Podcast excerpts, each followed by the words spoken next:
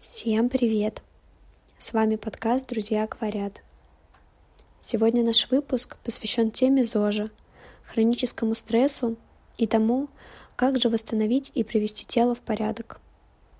У нас в гостях Полина Салинин, фитнес-тренер и health-коуч. Совместно с Полиной мы затронули такие важные темы, чтобы разобраться в существующих гештальтах, касаемых нашего тела.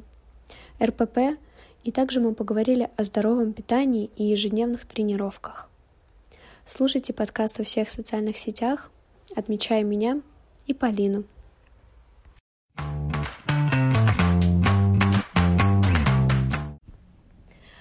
Полина, привет!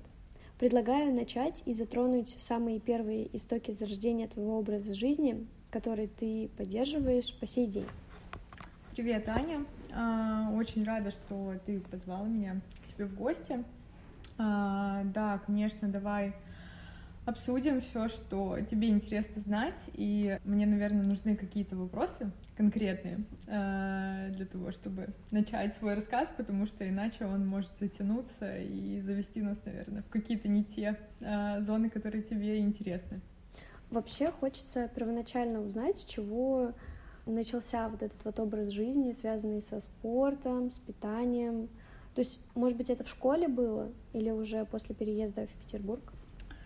А, ну, я, наверное, начну с самого начала. Когда я училась в школе, а, я была человеком абсолютно неспортивным и а, максимально далеким от здорового образа жизни. Я начала курить, наверное, где-то в восьмом классе и курила довольно-таки долго, и, в принципе, рано повзрослела, начались какие-то вечеринки, а, то есть образ жизни точно нельзя было назвать здоровым. Я из тех людей, кто прогуливал физкультуру э, максимально в наглую, никогда не ходила ни в какие особые секции. И э, заниматься спортом э, так, чтобы прям системно я, наверное, начала э, с подачи моего уже нынешнего мужа. Тогда он был просто моим молодым человеком. Э, он мне предложил вместе походить в тренажерный зал. Он уже тогда ходил, и это как раз было время, когда э, были на пике популярности э, всякие истории с э, накачанным телом, с контейнерами, с каким-то вот этим вот питанием там по калориям, по БЖУ, э, там с гречкой, курогрудкой и вот эта вот вся история. Ну, короче, засосала меня а, туда. А, начала ходить, да, в спортзал, потом переехала в Финляндию, а, после школы продолжила учиться там, и у нас был бесплатный а, тренажерный зал прям в общежитии, и, собственно, я ходила туда просто после пар, а, мне было интересно, я начала углубляться в эту тему. Не знаю, по каким причинам мне стало интересно. Ну, наверное, я начала видеть какой-то результат, и мне было интересно продолжать. А, и вот, собственно, я протренировалась уже на тот момент э, года четыре, наверное, вот так вот системно, именно в духе классической, а, классических силовых тренировок, просто тренажерка и эм, вот, наверное, да, как-то так. Потом я вернулась в Россию, вышла замуж и э, задумалась о том, кем я вообще хочу быть. Я, конечно же, не хотела работать по специальности, которую я получила в Финляндии. А, вот. И а, поняла, что хочу быть тренером. Хочу быть тренером, и, собственно, вот я отучилась на тренера, съездила в Петербург на несколько месяцев, прошла курсы подготовки тренерской, и так начала тренировать, и дальше уже история начала развиваться в, в какой-то профессиональной деятельности. Слушай, а почему по специальности не сложилось? Наверное, потому что а, я была абсолютно беспечным ребенком, который не думал о том, кем он хочет быть, а просто хотел а, уехать, просто хотел самостоятельной жизни, и я не думала о том, на кого я поступаю. Я думаю, просто нормальная специальность, просто окей, пусть будет э, то, что вот, то, что есть, пусть то и будет. Это был, кстати, бизнес и туризм. Э, я работала в Финляндии на горнолыжных курортах и даже какое-то время проработала в России на ресепшене в отеле. А вообще после переезда в Петербург жизнь изменилась? А, после переезда в Петербург, да, безусловно, изменилась а, в лучшую сторону. И изменилась именно в каком-то качественном плане, а, в плане, наверное, самоощущения себя в пространстве, потому что мы из небольшого карельского городка, и я, и муж, и хотелось уехать из этого маленького городка, ну, наверное, по всем понятным причинам. А, нету каких-то возможностей, а, нету а, того социального окружения, которого, которое хочется иметь, когда ты в таком каком-то творческом направлении мыслишь, когда у тебя есть какие-то идеи, когда ты хочешь развиваться, как-то менять свою жизнь. В маленьком городе просто нет таких возможностей, и с переездом в Питер я, безусловно, себя стала чувствовать наиболее органично, чувствовать себя на своем месте, потому что там, в том маленьком городе, откуда мы переехали, я себя чувствовала, наверное, лишней в этом пространстве, потому что меня много чего не устраивало, мне хотелось это изменить, а там образ жизни у людей такой вяло текущий, и всех все устраивает, и от этого у меня было какое-то ощущение, что я не оттуда, а здесь я отсюда. Слушай, ну вот здесь вот тебе не кажется, что здесь тоже такой спокойный ритм жизни, нежели, например, в Москве? Не рассматривала Москву? А, нет, у меня с Питером изначально есть какой-то коннект. Я очень хорошо знакома была с этим городом до переезда. Я постоянно сюда приезжала последние 3-4 года, практически, наверное, каждый месяц или как минимум каждые два, на несколько дней, на неделю, на месяц. И эм, по разным обстоятельствам, по разным причинам. Это была и учеба, и работа, и просто какие-то поездки just for fun. Um, вот, и поэтому у меня не было вопросов о том, куда переезжать. Я точно знала, что если я переезжаю, то я переезжаю только в Питер. Я не рассматривала ни ту же самую Финляндию, которая для меня является там вторым домом по многим причинам, потому что я там училась, потому что там родственники есть, потому что я там полдетства провела. В моей голове был, было четкое понимание, что я могу жить только в Питере. Ну вот как так интуитивно было понятно для меня это. И вот после переезда в Петербург как раз начались активно, да, наверное, твои тренировки, такой вот прям образ жизни. Нет, это все. То есть это еще до было? Да, это все, конечно же, было э, там, в Карелии, собственно говоря. Э, я вот начинала свой рассказ о том, что я изначально вообще не спортивный человек, что там в моей жизни было много вечеринок, я курила сигареты. А, и это все продолжалось, наверное, лет до 20. И потом я резко стала понимать, что я живу в каком-то дне сурка, несмотря на то, что я тогда уже активно тренировалась, а, там ну, какие-то заморочки имела по питанию. В моем представлении я тогда правильно питалась.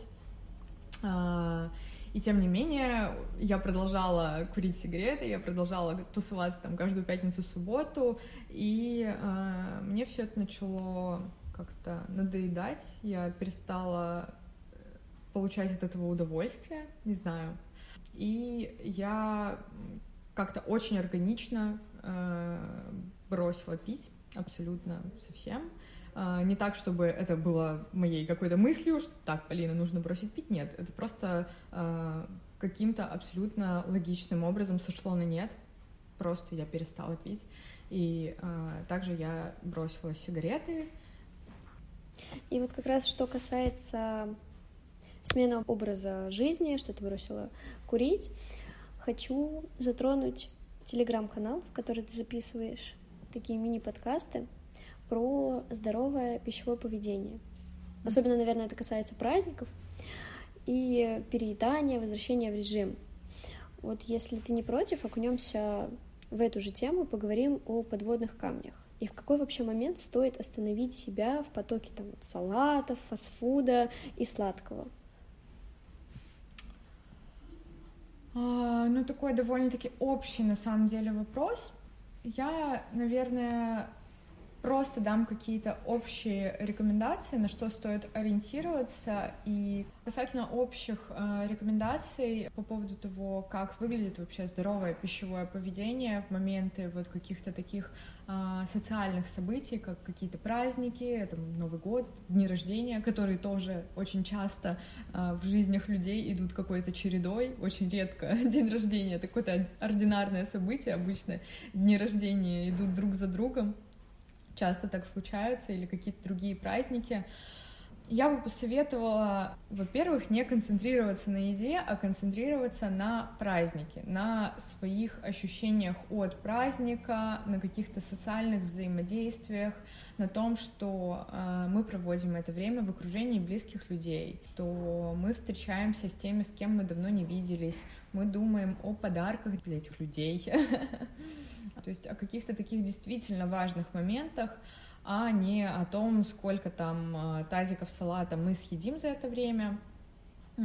Касательно именно э, еды, я размышляю вообще очень много о э, культуре еды в России, и да, безусловно, есть проблемы того, как выглядит наш российский стол в большинстве своем, в каких-то традиционных исполнениях, и я бы порекомендовала э, подумать о том, как этот стол можно сделать более здоровым, без каких-то строгих ограничений, без каких-то лишних заморочек. Это базово э, поставить в середину стола блюдо со свежими, красиво нарезанными овощами, с различными топпингами. Это выглядит очень аппетитно, красиво. За счет такого блюда вы облегчите этот прием пищи для себя и для всех э, сидящих за столом, потому что так или иначе между селедкой под шубой и оливьешечкой все будут таскать эти овощи, и суммарно количество селедки под шубой и оливьешечки, оно снизится а, и увеличится количество просто базовых свежих овощей, зелени и каких-то подобных полезных, да, условно полезных вещей.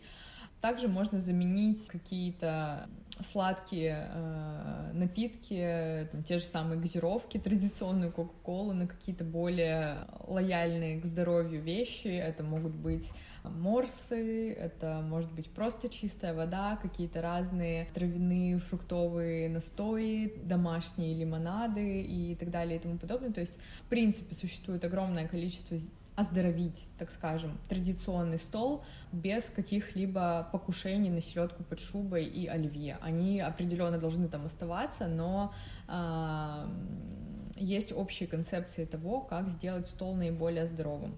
То есть это вот второй такой момент. Первое — это что мы концентрируемся именно на празднике, на наших ощущениях от праздника, на каких-то более э, важных чувственных моментах, Второе — это то, что мы начинаем думать об оздоровлении стола в каких-то простых формах, простых для исполнения, в простых для употребления и так далее и тому подобное.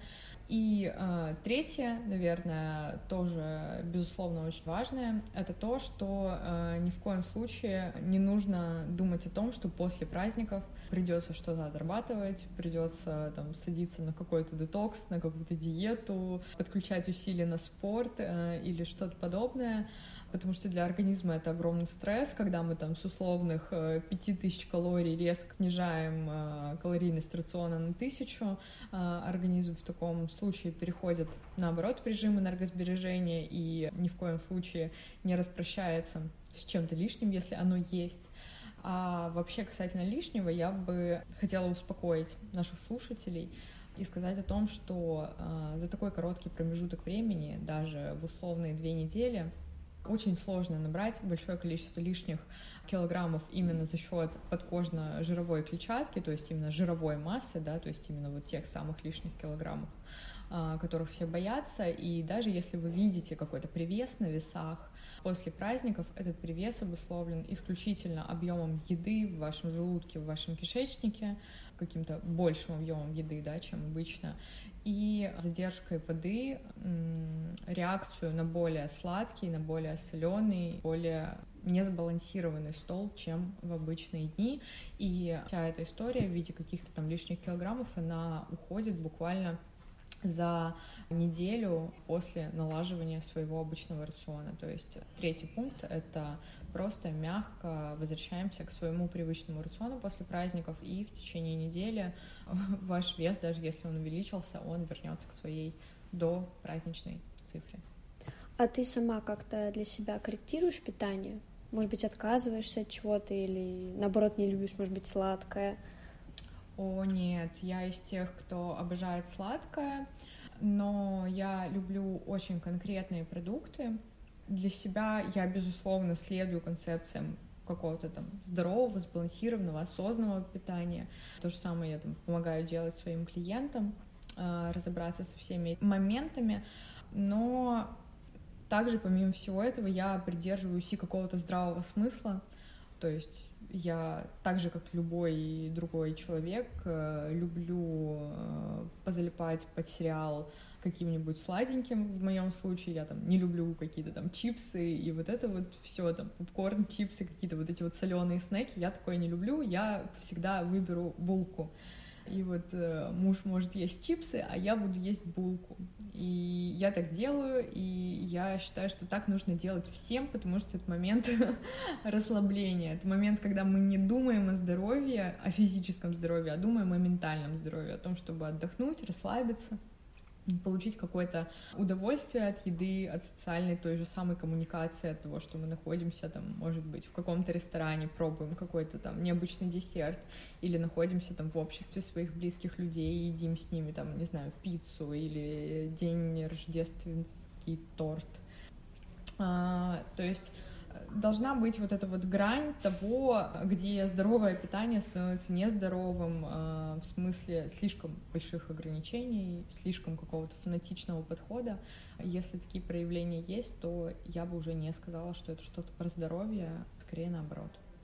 То есть вот у тебя нет такого, если ты там съешь булку, да, условно говоря, ты не будешь думать о том, что мне нужно ее завтра обязательно отработать, потому что я ела ее на диване, у меня все отложилось. Нет, нет, нет, ни в коем случае.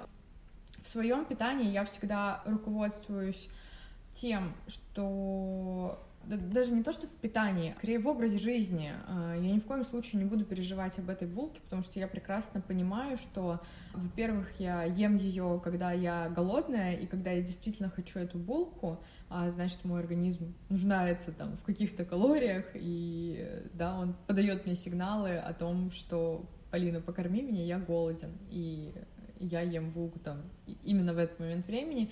И плюс ко всему я веду здоровый и активный образ жизни. У меня много движения, мой рацион в целом здоровый, чем нездоровый. У меня много овощей, э, разнообразные цельные продукты, цельные крупы, разные группы продуктов, там молочка и э, морепродукты, и масла, и орехи, и семена, и грибы, и так далее, и так далее. Э, в моем рационе присутствует абсолютно все. И если я там один-два раза в неделю ем какую-то булку, то на фоне общего моего образа жизни это абсолютно не имеет никакого влияния. Я вообще предлагаю слушателям тоже об этом сказать, потому что есть большой страх и риск, что если ты съешь даже какой-нибудь шоколадный сырок, то не будет ничего страшного, как все думают, что нужно сразу бежать отрабатывать. Я не знаю, почему у нас в голове такое откладывается, и люди же серьезно идут и отрабатывают это в зал и думают, что все, эта булка пропала, можно потом съесть еще одну и отработать. Но это все довольно легко объясняется э, какой-то коммерческой стороной индустрии wellness, фитнес, здоровья и так далее, да, то есть какими-то маркетинговыми призывами, тем, как нам, под каким соусом нам преподносится здоровый образ жизни, что мы это делаем ради веса, ради там кубиков на животе и ради каких-то там социальных поглаживаний в виде лайков под фотографиями в купальнике, но на самом деле это смысл э, действий э, там, в здоровом образе жизни, он как бы вообще в другом, он в том, чтобы иметь такой образ жизни, который наполняет тебя ресурсом для всей остальной жизни. И булка может дать очень классный эмоциональный ресурс для того, чтобы после этой булки пойти и классно провести время со своими близкими в хорошем настроении и после этого классно поработать, а после этого классно поспать и проснуться бодрым и веселым на следующий день. Если размышлять вот в концепции того, что там эта булка страшная, ее нужно обязательно отрабатывать, это выгодно для каких-то людей, компаний э, там, и так далее, которые э, зарабатывают на том, что вы эту булку отрабатываете, на том, что вы ее боитесь, том, что вы недовольны собой и так далее и тому подобное. Ну, то есть для того, чтобы не бояться булки, нужно разобраться в научной стороне вопроса питания, здорового образа жизни, вообще человеческого устройства, кто такой человек, зачем такой человек и так далее и тому подобное, и ответить себе на какие-то глубинные вопросы, зачем вы живете, чего вы хотите от жизни и так далее и тому подобное. И когда вы отвечаете на такие вопросы, становится, наверное, понятным то, что булка не имеет на вас никакого влияния и не стоит ее бояться. Я думаю, что триггерным словом в этом подкасте будет слово булка. Ну да, да, безусловно. Сейчас вообще сфера ЗОЖа очень развивается, и много кто о ней говорит. И есть, наверное, даже такие эксперты в кавычках, которые продают всякие гайды, и люди на это, к сожалению, ведутся. И что вот вообще с ней делать? Вот как ты думаешь? Потому что очень много информации, которой не, не нужно, да, она не подтверждена, и не нужно питать свой мозг и откуда тогда вообще брать, кого слушать? Кого слушать, кого слушать? Замечательный вопрос, потому что на него, наверное, нету ответа. Невозможно сказать, кого слушать. Да, безусловно, есть э, там какие-то авторитетные люди, которые имеют какой-то вес там в своей сфере. А, там, если мы говорим про сферу ЗОЖа, окей, а, в этой сфере, да, есть люди, которые имеют правильные какие-то мысли, посылы, и вот они рассказывают какие-то правильные вещи, но проблема в том, что все люди, все люди, есть человеческий фактор, и даже эксперты могут порой сказать что-то, что не соответствует реальности, не соответствует действительности. И, наверное, главным советом в поиске информации, в поиске верной информации от меня было бы то, что ищите информацию в разных источниках и анализируйте ее, применяя критическое мышление. Ну, во-первых, эксперты, которых вы слушаете э, и потребляете их контент в том или ином виде, будь это там, не знаю, ролики на Ютубе, блоги в Инстаграмах и там еще где-то, э, или это какие-то книги, лекции, еще что-то, человек должен быть кем-то. Очень важно знать бэкграунд человека, как он к этому пришел, кем он был вчера, не сегодня ли он стал экспертом в этой области, в которой он себя заявляет. Наверное, да, вот такой вот э, момент. И также анализировать эксперта на пример какой-то коммерческой деятельности, насколько ему выгодно, чтобы вы ему поверили. То есть, если человек э, вещает о каких-то там похудательных историях за какой-то там промежуток времени, сказывает со всей силы про то, как важно считать калории, и что без этого вы умрете и вообще не справитесь, и вы не сможете выстроить свое питание вот без этих вот волшебных штучек. А посмотрите, а не продает ли он а, в следующей истории с какой-то там свой курс про то, как считать калории, про то, как похудеть, считая калории и так далее и тому подобное.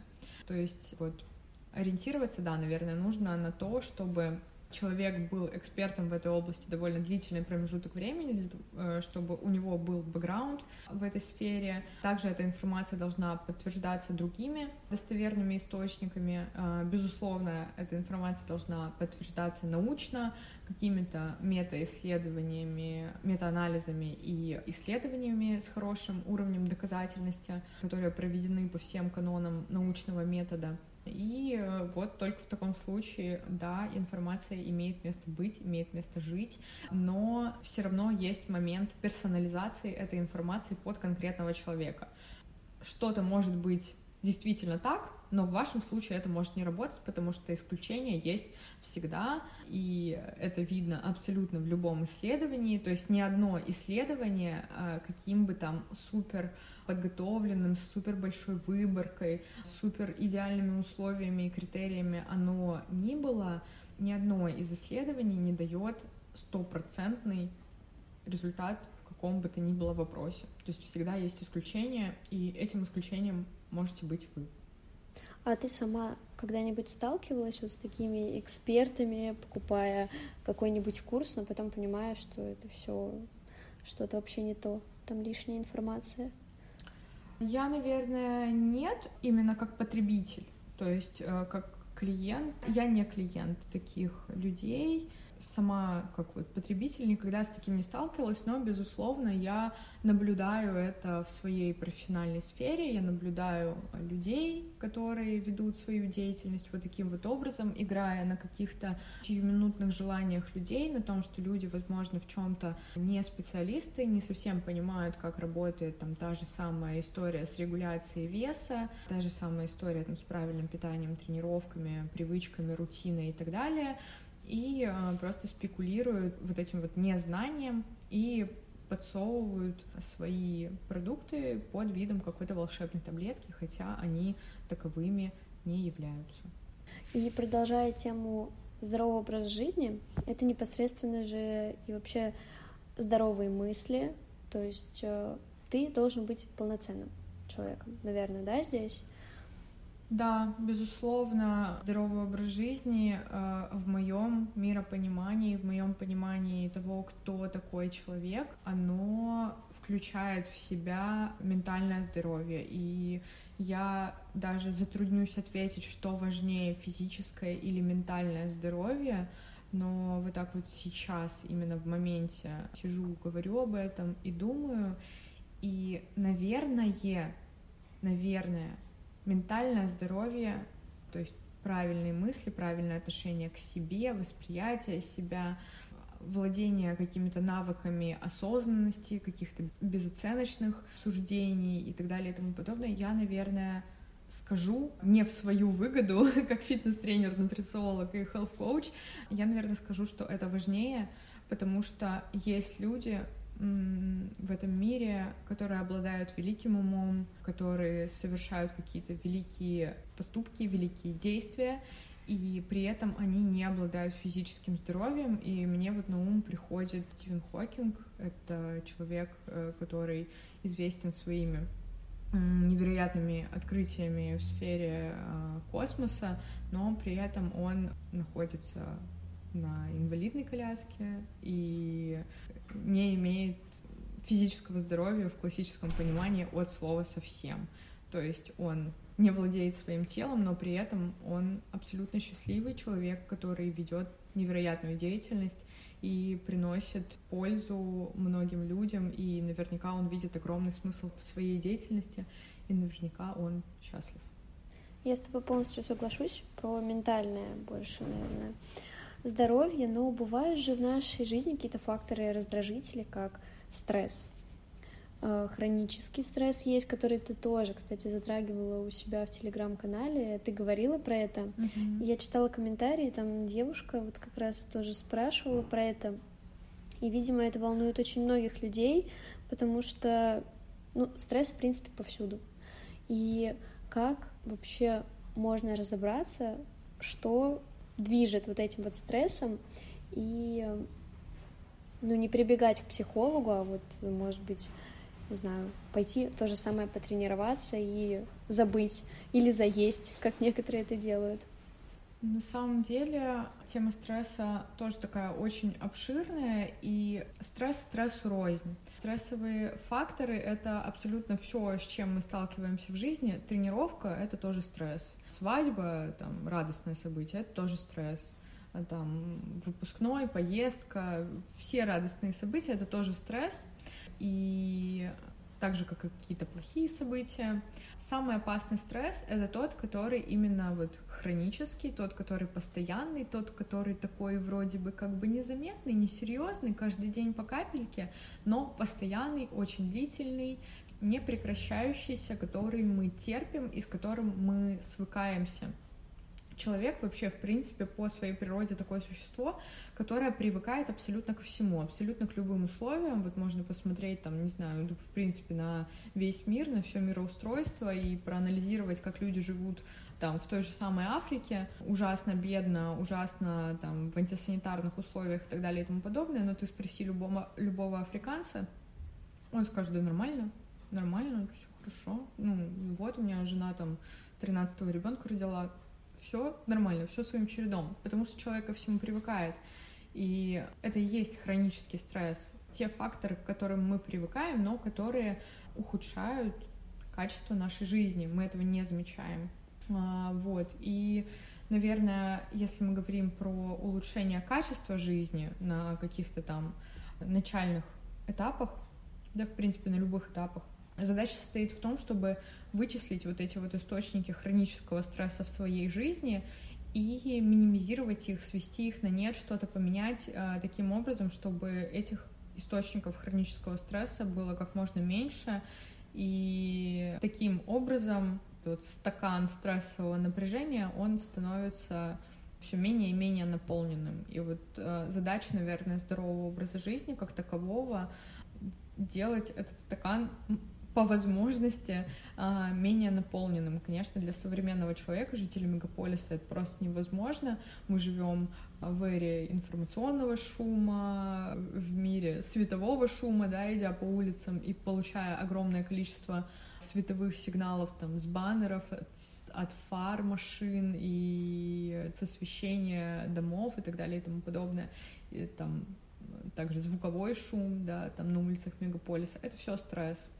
Вот. И задача образа жизни поменять то, что можно поменять. Вот можно убрать недовольного и бесящего начальника. Убирайте. А если, там, не знаю, у вас маленький ребенок, конечно, вы там не можете убрать этот стрессовый фактор, который мешает вам спать и с которым вы не можете договориться, да, потому что маленький ребенок не владеет навыками, навыками коммуникации. Это стресс, который необходимо пережить.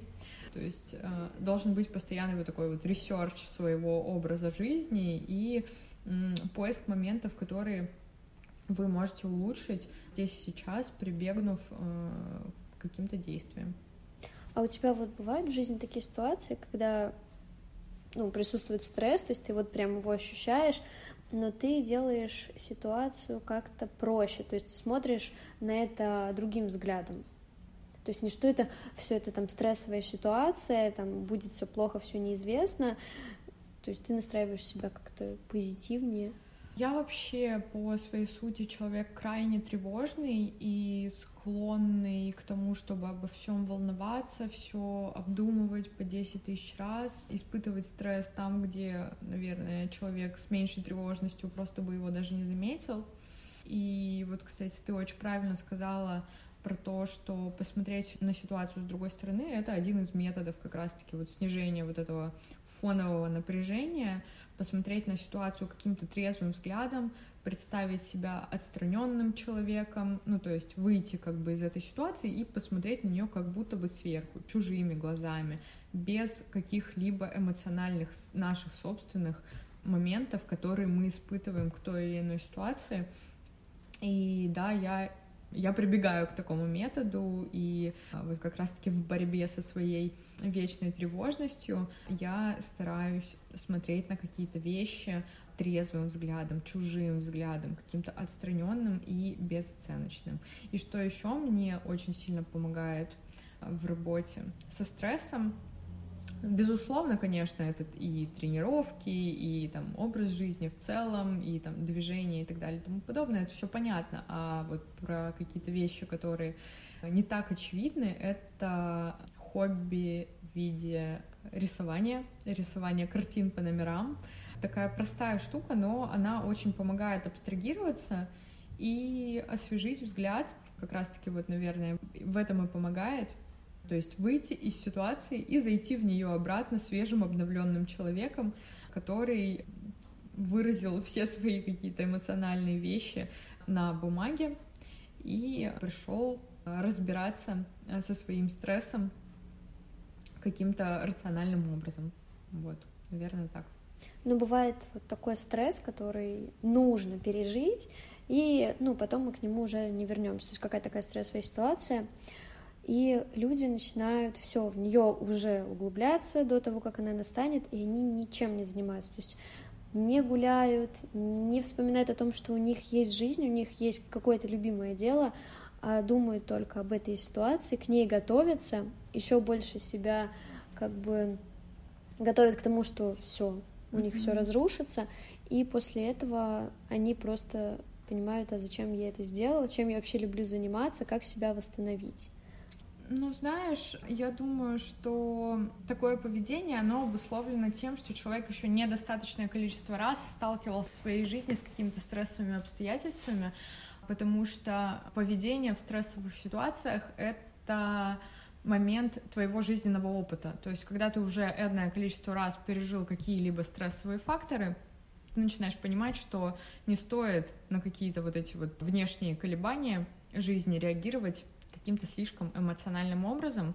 И касательно вот такого вот стресса, который происходит разово, и больше мы к нему не возвращаемся, это как раз-таки стресс хороший. И это, это стресс, который делает нас сильнее и прокачивает нас как личность. Когда мы проходим через такие обстоятельства, мы развиваемся. То есть мы получаем какие-то новые навыки.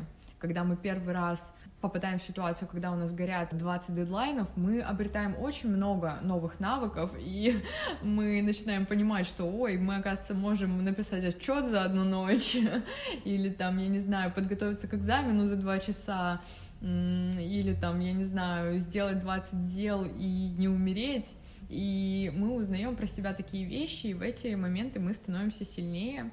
Как я уже сказала, обретаем новые навыки, новые какие-то скиллы, и становимся также сильнее эмоционально, потому что мы это уже пережили, мы уже знаем, что мы сможем пережить это второй раз. Поэтому такой стресс — это не хронический стресс, это другой вид стресса, который как раз-таки идет нам в плюс. Предлагаю отойти от темы стресса и поговорить о работе, о учебе. Как ты говорила уже, что ты учишься нутрициолога, я уже... Уже отучилась, давно, да? да? Потому что да. я читала как-то в хайлайтсах, я думала, что ты только вот сейчас будешь заканчивать.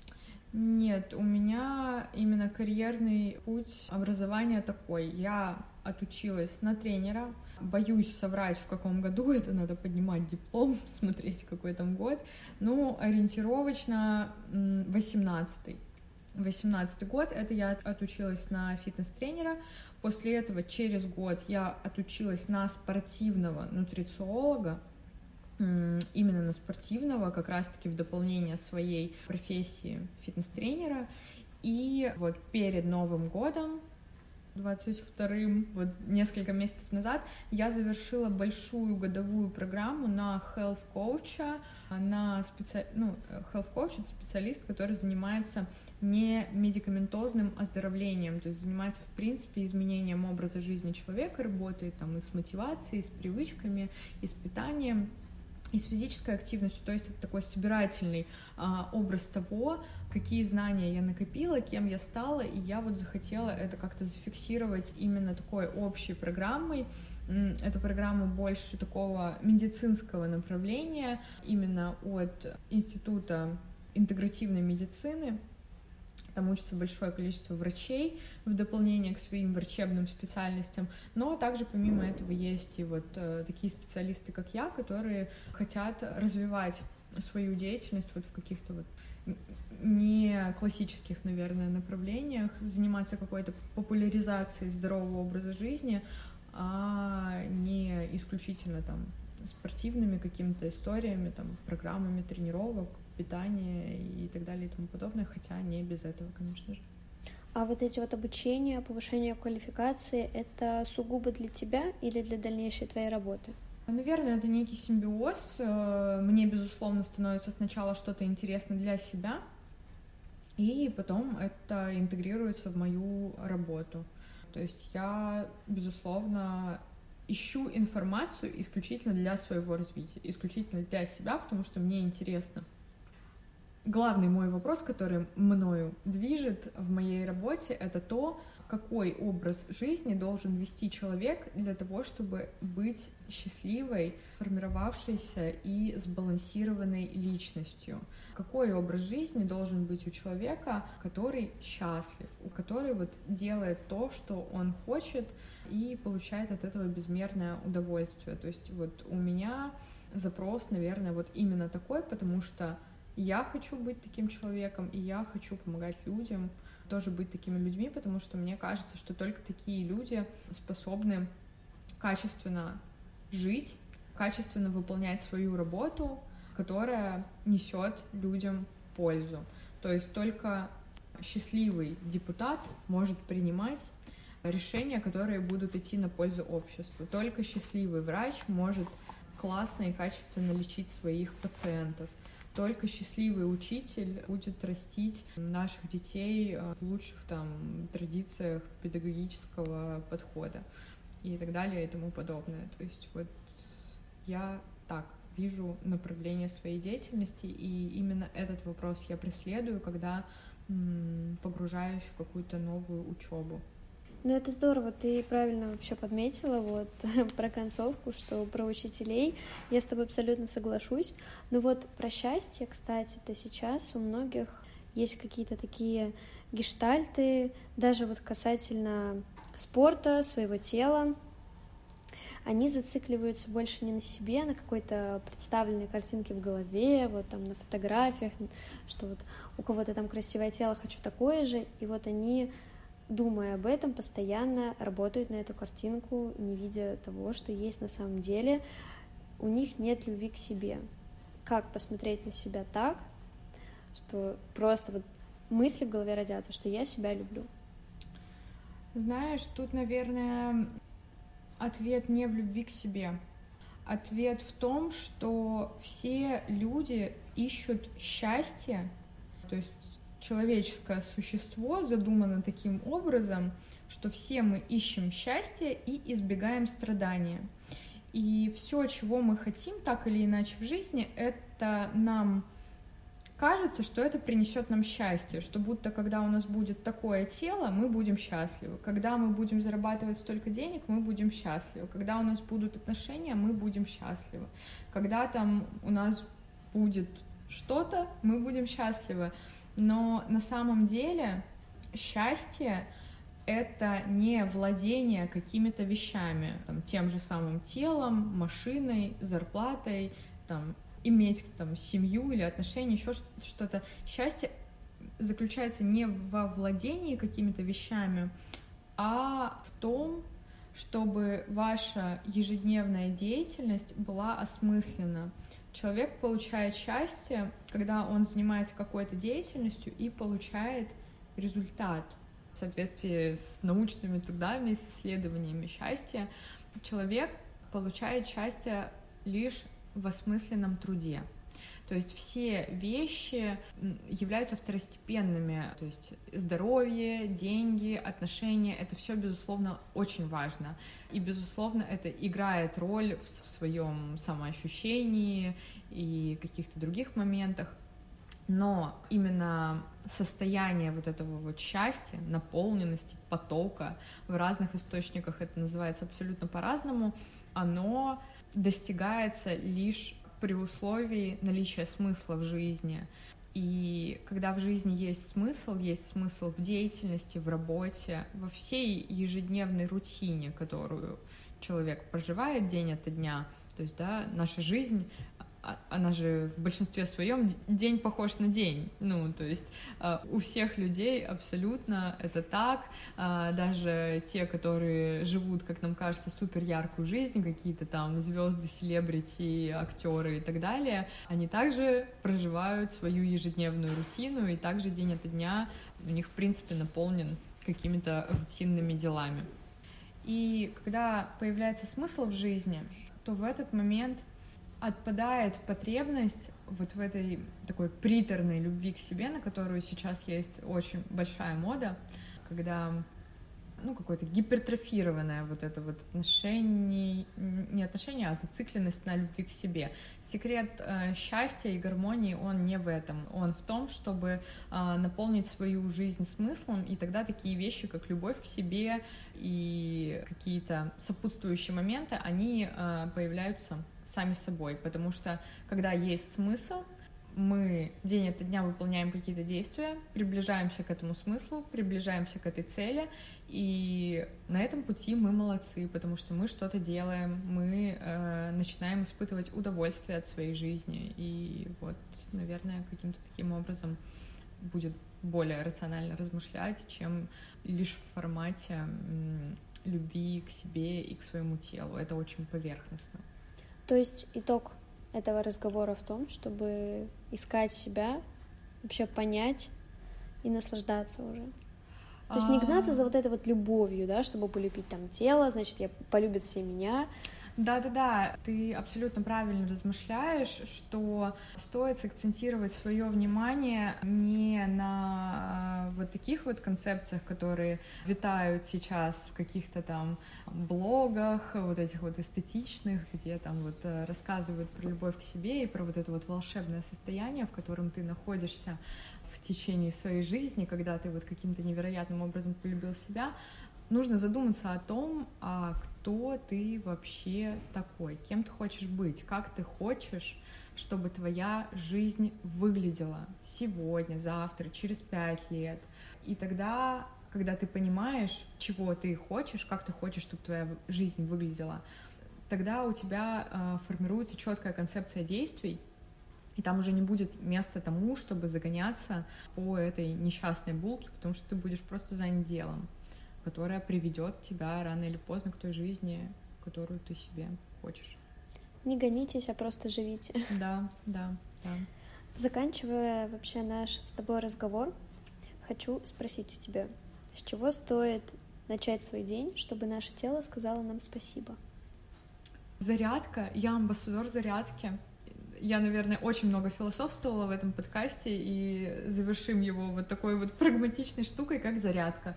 Зарядка — это супер круто, это то, что будет, пробуждает и тело, и разум, и поэтому очень всем настоятельно рекомендую, вместо того, чтобы, открыв глаза, сразу залипать в рабочие чаты и новые фоточки в Инстаграме, рекомендую сталкивать себя на коврик у кровати и уделять 10 минут э, какой-то базовой растяжке позвоночника и разминанию своих залежавшихся костей. Так что зарядка. Зарядка — это очень круто.